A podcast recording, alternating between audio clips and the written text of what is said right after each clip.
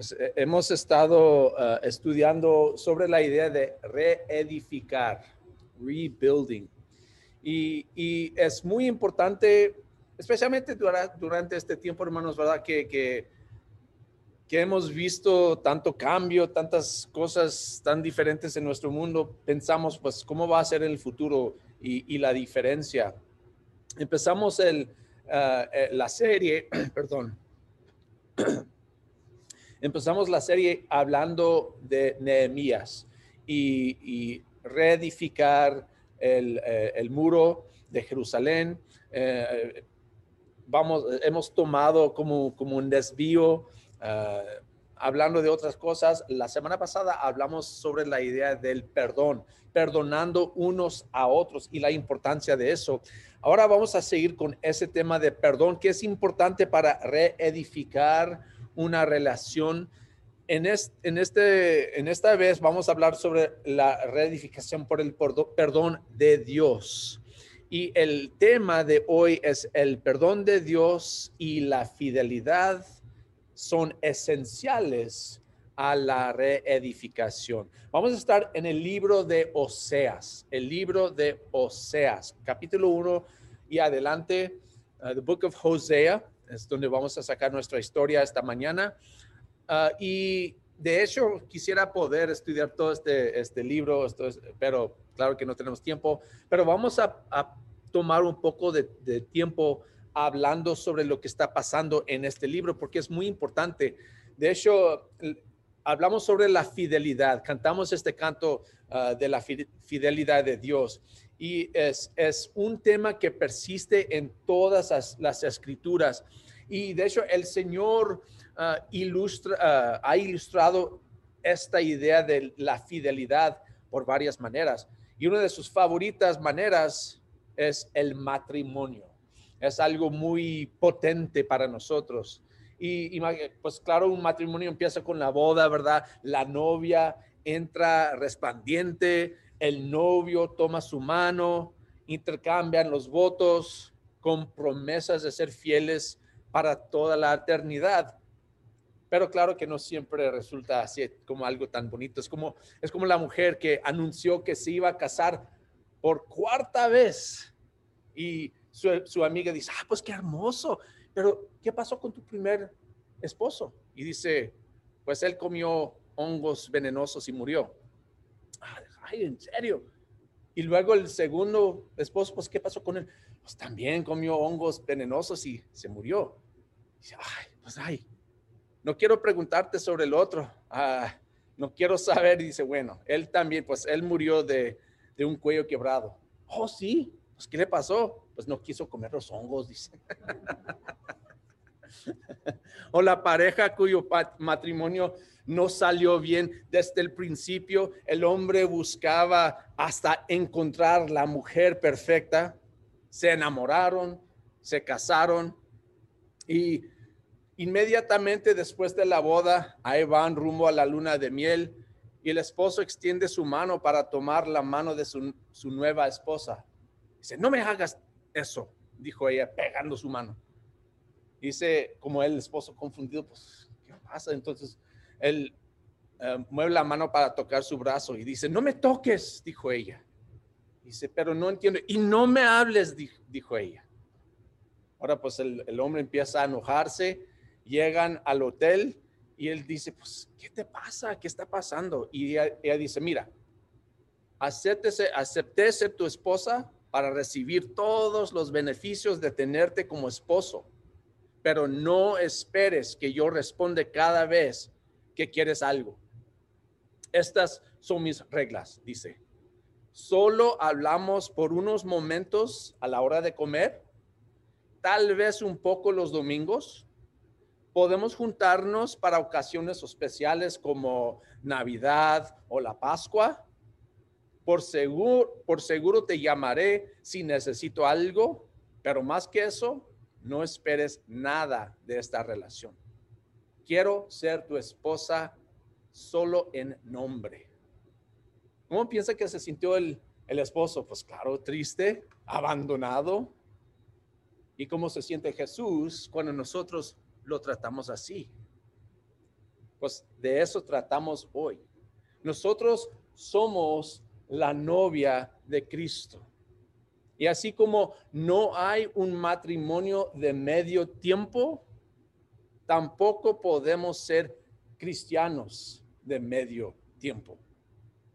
Si una esposa es 50% fiel o, 70, 75% fiel o a un 95% fiel, pues no es fiel por nada. La historia de Oseas que vamos a estudiar hoy es una alegoría. Dios la usa para describir cómo se siente cuando gente hace un pacto con Él, pero continúan a ser infieles. O sea, un profeta en el Antiguo Testamento compartió su casa y su vida con una prostituta. Imagínense. De hecho, Dios le mandó a casarse con una mujer que sería infiel una y otra vez. Es un libro que expresa el corazón quebrado de Dios por medio de la vida de Oseas. Así que vamos a leer un poco de este libro tan triste, el libro de Oseas, empezando en capítulo 1 con versículo 1. Que lea así.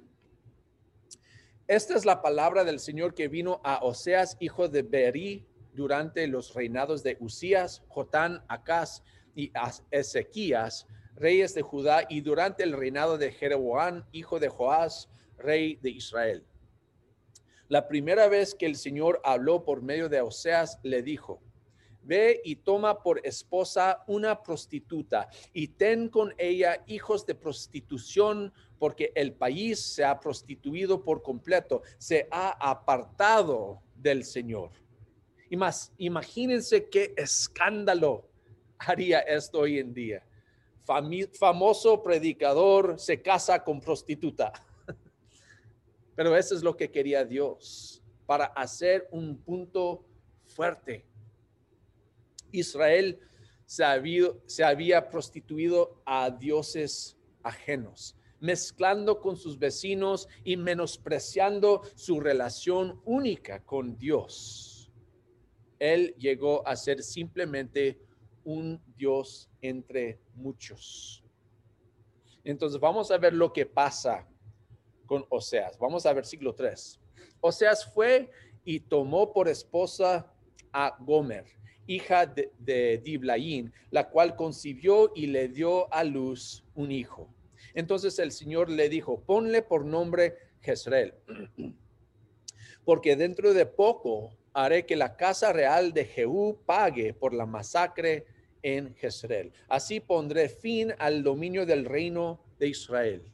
Ese día quebraré el arco de Israel en el valle de Jezreel.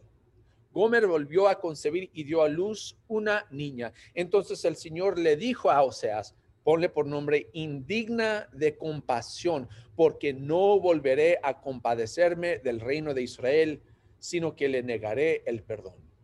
En cambio, tendré compasión de la tribu de Judá y la salvaré, pero no por medio de arco, ni de espada, ni de batallas, ni tampoco por medio de caballos y jinetes, sino por medio del Señor su Dios. Cuando Gomer destetó a la llamada indigna de compasión, volvió a concebir y tuvo otro hijo. Entonces el Señor le dijo a Oseas, pone por nombre pueblo ajeno, porque ni ustedes son mi pueblo, ni yo soy su Dios. Qué triste, ¿no? Qué, qué, pesado, primeramente, casarse con una prostituta sabiendo que ella no va a ser fiel. Y claro que así se siente Dios. Él sabe qué tipo de pueblo es Israel. Pero de todos modos, lo ama y, y, cuida a este pueblo tienen hijos. El primero, Jezreel. Jezreel significa Dios siembra, pero no es tanto el significado del nombre, sino el significado de dónde está, lo que pasó ahí, porque en Jezreel tenían un masacre ahí y, en la, pueden leer más de esa historia de cómo ah, estaban en Israel matando a los reyes, ah, uno por otro, matando a toda la familia, un masacre. Eh, sería igual a, hoy en día llamar a tu hijo 11S o, Titanic, algo pesado que, en nuestra memoria al pensar en, en ese tiempo es algo triste. La otra, Loruhama, indigna de compasión o no compadecida. Qué nombre. Y últimamente lo a mi pueblo ajeno o no mi pueblo. Imagínense cómo sería ah, encontrarse ah, con Oseas en Walmart. Estos son tus hijos. Ah, ¿cómo se llaman? Ah, pues ese es Jezreel, que es un desastre. Y luego indigna de compasión. Y luego no mi pueblo. Pues, pasó con tus hijos, hombre? No tiene sentido. Pues así es la familia y así se siente Dios con su pueblo. Israel, así como nosotros, tenía un pacto con Dios. Y nosotros entramos en un pacto con Dios al punto de ser bautizados. Tiene beneficios, es como el, la boda, tiene, tiene beneficios, pero también tiene responsabilidades. La semana pasada leímos 1 de Pedro capítulo 3, versículo 21 y hablamos un poco del bautismo y fíjense lo que dice, el bautismo no consiste en la limpieza del cuerpo, sino en el compromiso de tener una buena conciencia delante de Dios. Eso es un voto de vivir una vida de servicio y fidelidad. Eso es lo que significa cuando nosotros somos bautizados. No es simplemente que recibimos el perdón de Dios, la salvación de Dios, pero también nosotros hacemos un voto de vivir por Dios. Israel también había hecho un voto con Dios de que él iba a ser solamente su Dios, que no iba a tener otro Dios. Pero claro, como hemos visto otra vez y otra vez en el Antiguo Testamento, el pueblo de Dios llegó a ser infiel. Y eso es un, uh, uh, testimonio para nosotros, es un ejemplo para nosotros y de hecho así somos nosotros también a veces, infieles al Señor. Entonces vamos adelante. La relación de Dios, de Israel con Dios, empieza con buenas intenciones, ¿no? Pero, ¿qué es lo que pasó? Se aprovecharon del amor y de la misericordia de Dios, luego se rodearon con otros pueblos que no conocen al Señor, empiezan a buscar otros dioses y luego olvidan de su primer amor. Y muchas veces pasa lo mismo con nosotros, ¿no? Empezamos bien, con buenas intenciones. Dios, te voy a ser fiel para siempre. Pero después de mucho tiempo, las otras cosas del mundo empiezan a invadir, que empieza, empezamos a tener otras ideas, empezamos a buscar otras cosas y muy pronto las otras cosas del mundo, sean las preocupaciones, sean ah, la familia, sea el trabajo, sean las riquezas, lo que sea, empiezan a ser más importante que nuestro Dios. Y Dios ya es algo que hacemos de vez en cuando. No es importante, no es número uno. Eso nos lleva a capítulo 2 si vamos a Oseas capítulo 2, vamos a ver ah, lo que pasa. Esto empieza a describir un poco cómo se siente Oseas o el esposo en esta relación. Empezando con versículo 1 dice, llamen a sus hermanos pueblo mío y sus hermanas compadecidas. Él ya está como, como hablando de cómo va a cambiar la cosa y luego regresa a lo que se siente. Versículo 2, échenle en cara a su madre que ni ella es mi esposa, ni yo soy su esposo, que se quite del rostro el maquillaje de prostituta y de entre los pechos los adornos de ramera.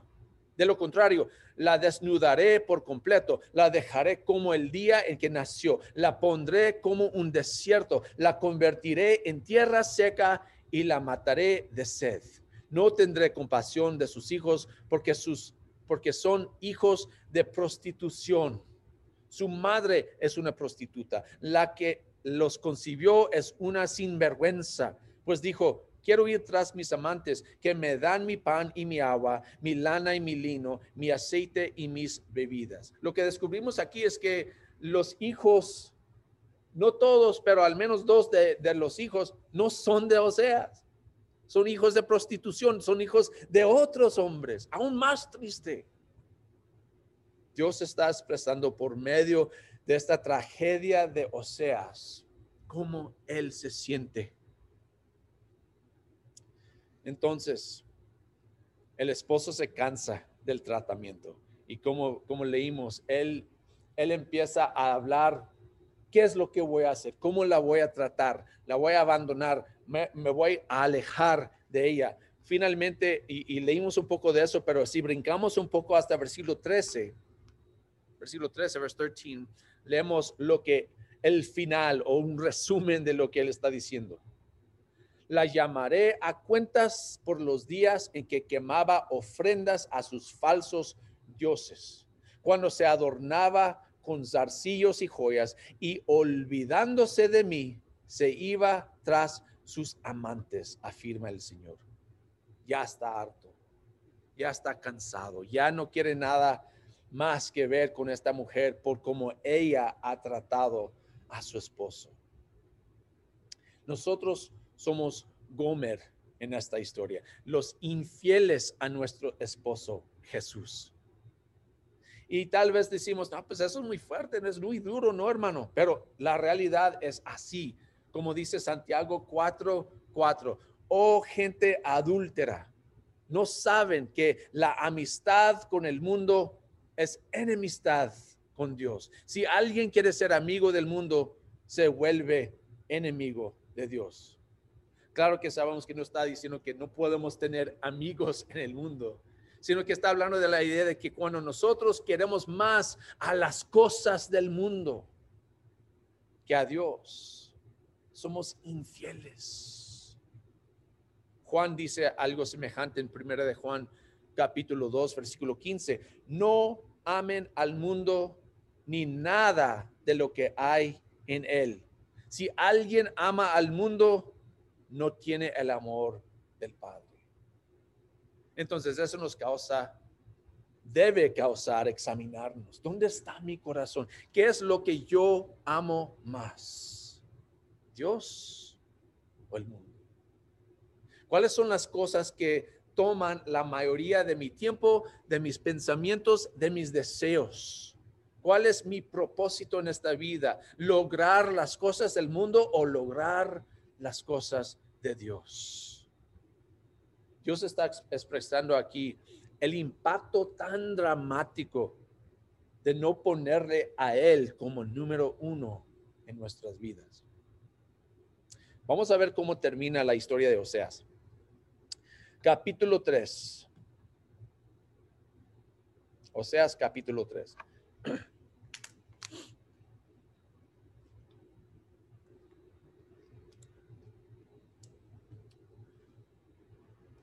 Dios manda a Oseas a reconciliarse con su esposa. Fíjense lo que dice. Me habló, versículo 1 de capítulo 3, me habló una vez más el Señor y me dijo, ve y ama a esa mujer adúltera, que es amante de otro ámala como ama al Señor a los israelitas, aunque se hayan vuelto a dioses ajenos y se deleiten con las tortas de pasas que les ofrece.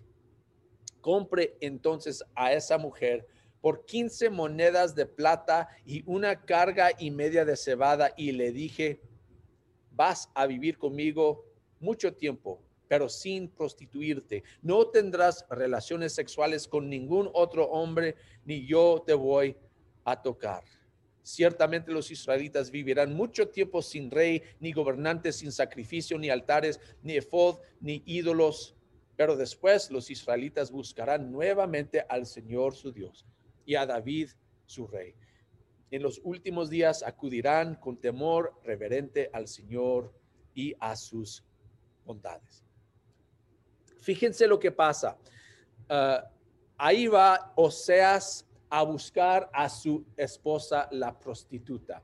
Y dice que la compró. En otras palabras, últimamente ella llega a ser como una esclava está, él anda en el mercado como, y, ahí ve a ella muy lejos, y está como vendida como esclava. Se, se mira muy abusada, flaca, moreteada, y Oseas la compra.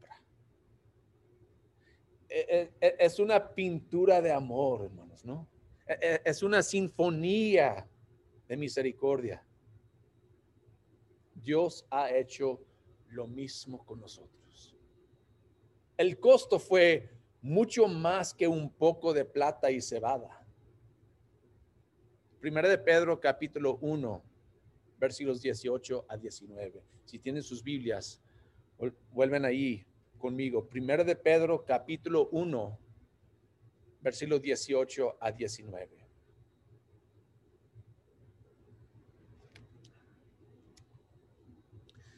Primera de Pedro, capítulo 1, versículos 18 a 19. Dice, como bien saben, ustedes fueron rescatados de la vida absurda que heredaron de sus antepasados. El precio de su rescate no se pagó con cosas perecederas como el oro o la plata, sino con la preciosa sangre de Cristo, como de un cordero sin mancha y sin defecto. Eso es el poder del perdón. Amén. Eso es el costo de nuestra vida. El ejemplo de Gomer y Oseas es el ejemplo, una alegoría de nuestra relación también con Dios. Que Jesús al sacrificarse, pagó el precio por nuestro rescate. Éramos esclavos al pecado, pero ahora somos libres en Jesús. Si regresamos a Oseas capítulo 2, vemos unas cosas, cómo cambia Dios las cosas. Y de hecho, hermanos, Así cambia nuestras vidas también. Aunque empezamos mal, aunque hacemos cosas mal, después de conocer a Dios, después de dar nuestra vida a Dios, Él puede convertir las cosas malas, los pecados de nosotros a cosas buenas. Fíjense lo que pasa en capítulo 3, digo, capítulo 2 de Oseas, ah, versículo 23, Oseas 2, 23 yo la sembraré para mí en la tierra. Me compadeceré de la indigna de compasión. A pueblo ajeno lo llamaré, pueblo mío. Y él me dirá, mi Dios. Ya ha cambiado el sentido de los nombres. Jezreel, que, que, que significa Dios siembra. Ahora él dice, yo los, la sembraré para mí en la tierra va a compadecerse de ella que no es digna de compasión. Ya va a traer el pueblo ajeno para que otra vez sea pueblo suyo. Y nosotros, dice, le, llamaremos mi Dios. Si tú puedes decirle, eh, decirle directamente a Dios esta mañana, he encontrado un mejor esposo, pues hazlo pero te digo que eso es un error. Es hora de arrepentirnos, hermanos. Es hora de reedificar nuestra relación con Dios. Es hora de decirle, tú eres mi Dios. Finalmente, versículo 15. Fíjense lo que dice. Allí le devolveré sus viñedos y convertiré el valle de la desgracia en el paso de la esperanza. Tal vez estás en la valle de desgracia. Tal vez quieres abandonar esa valle y quieres tomar el primer paso al paso de la esperanza. Hermanos, esto es el momento. Podemos cambiar nuestra situación, podemos abandonar esas cosas que, que nos causan alejarnos de Dios y buscar con todo corazón a Dios. Ese es el momento de hacerlo.